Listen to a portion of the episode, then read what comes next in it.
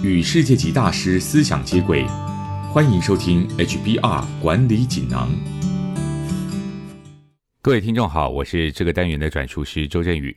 今天跟大家谈的主题是如何建立强大的专业人脉，内容摘自《哈佛商业评论》全球繁体中文版。强大的人脉关系是指那种可以长久维系，而且在必要时能够互相帮忙，在工作上发挥纵效的人脉关系。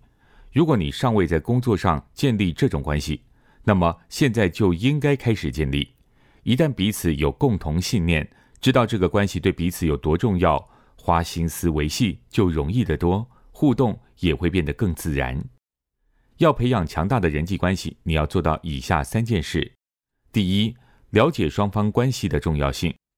人与人之间的关系是基于以下三个条件，分别是彼此如何建立关系。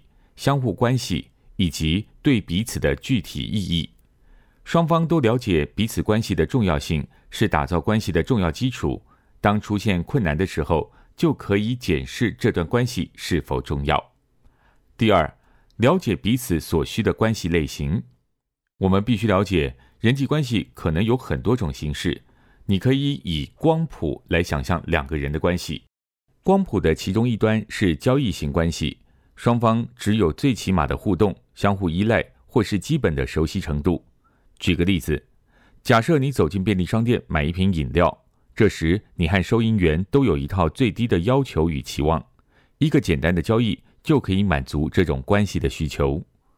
在光谱的中间是相互依赖的关系。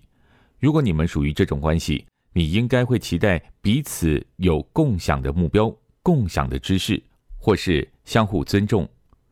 例如，手术医疗团队和术后照顾团队的成员，或是公司里的业务部和制造部，都属于这种相互依赖的关系。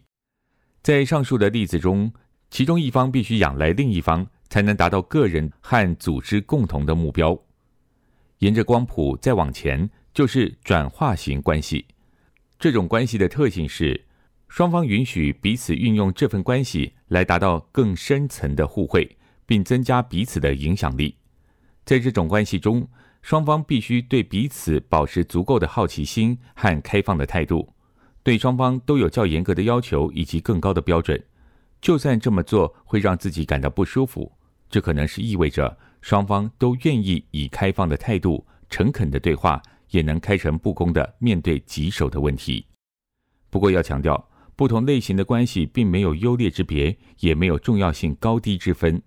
关键是要找到并培养最适合两人以及特定环境的关系。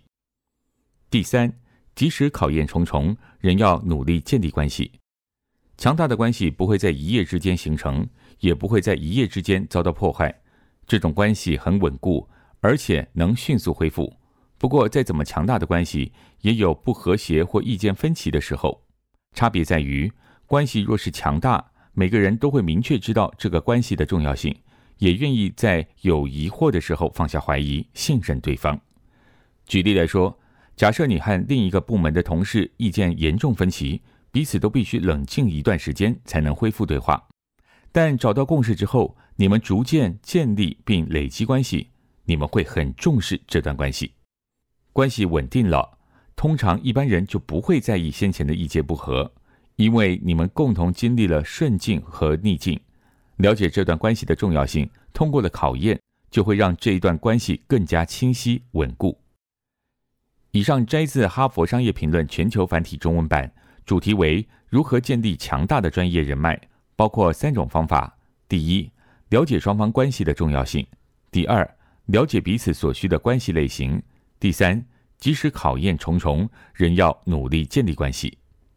更多精彩内容，欢迎阅读《哈佛商业评论》全球繁体中文版。谢谢您的收听，我们下周见。